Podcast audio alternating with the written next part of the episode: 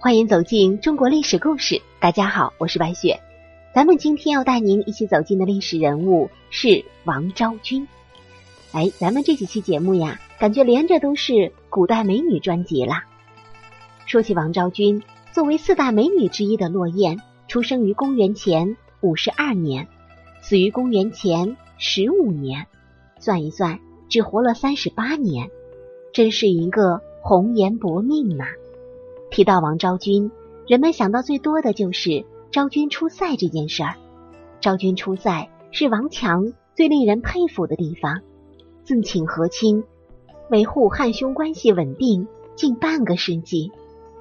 当年啊，这个匈奴的呼韩邪单于上书汉元帝，请娶公主为妻，愿息烽火。这个时候，汉元帝觉得自己的女儿。怎么能嫁到这种地方去呢？于是就出了一个坏主意，从宫里面选一个宫女代替公主出嫁。入选宫中的昭君，天天过着笼中之鸟的生活，因为叶嫔的埋没，没有受到皇帝的宠爱，日子过得很是乏味。而打破昭君这种无聊生活的是汉宣帝时期匈奴的动荡不安。在匈奴发生内乱的时候。其中，匈奴的一个单于呼韩邪主动来到汉朝，以示友好关系。汉宣帝很是高兴啊，就接待了他。也正是如此，才有了后面昭君出塞的故事。王昭君出塞，抵达匈奴，嫁给了呼韩邪单于。这个单于并非是只是弯弓射大雕，反倒是一个地道的性情中人，颇有几分侠骨柔肠。老夫少妻，百般恩爱，这也算是摸黑撞上了好姻缘。两人之间的婚姻还算可以。王昭君还为呼韩邪单于生了一个儿子伊度至牙师，后来呀被封为右日逐王。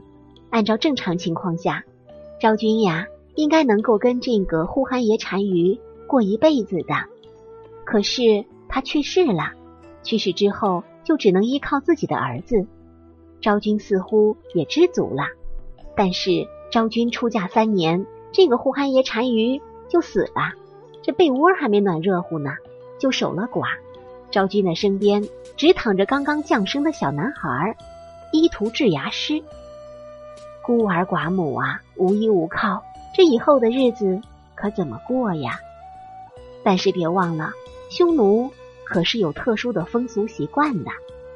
就在呼韩邪单于去世之后，刁陶莫高继承单于之位。依照匈奴的规定和习俗，上一辈单于的亲子会被下一位单于继承，所以王昭君就成了刁陶莫高的妻子。这样的习俗违背汉族礼制，王昭君一时间没法接受啊，加之思念故土，因此。就给汉成帝送去一封书信，请求回归故土。汉成帝看完信之后，遣使者递去消息，敕令王昭君从胡俗。这三个字的意思就是说，依照匈奴的风俗。王昭君无奈了，只能嫁给刁陶莫高，也就是新上任的傅朱雷单于。年轻的傅朱雷单于对王昭君十分怜爱。两个人一起生活了十一年，先后生下了两个女儿，长女是云，次女当，都嫁给了匈奴贵族。傅朱雷单于去世之后，此时已经不再被婚姻关系牵绊的王昭君，开始渐渐参与到匈奴的政治生活中。他传播中原文化，为匈奴和汉庭之间的友好关系做出重大贡献。很多人都认为王昭君。有牺牲小我、成就大我的伟大胸怀，其实也确实如此。可是王昭君自愿远嫁匈奴，真的没有其他的原因吗？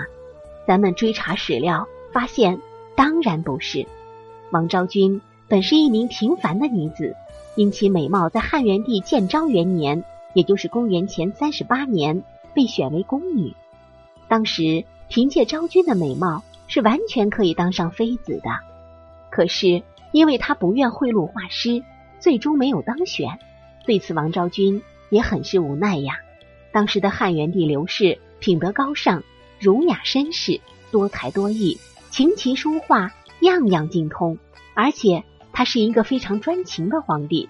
他的爱妃司马良娣死后不再宠幸他人，我们可以看出刘氏是一位优秀男子。王昭君也是红鸾心动了，可是无奈呀，他没有机会建得汉元帝。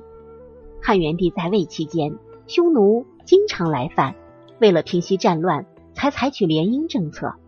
但是当时的女子谁愿意远嫁野蛮凶残的匈奴呢？使得汉元帝非常忧虑。而王昭君为了给汉元帝分忧解难，自愿远嫁匈奴。很多人会问。从哪里看出王昭君是因为爱着汉元帝而远嫁的呢？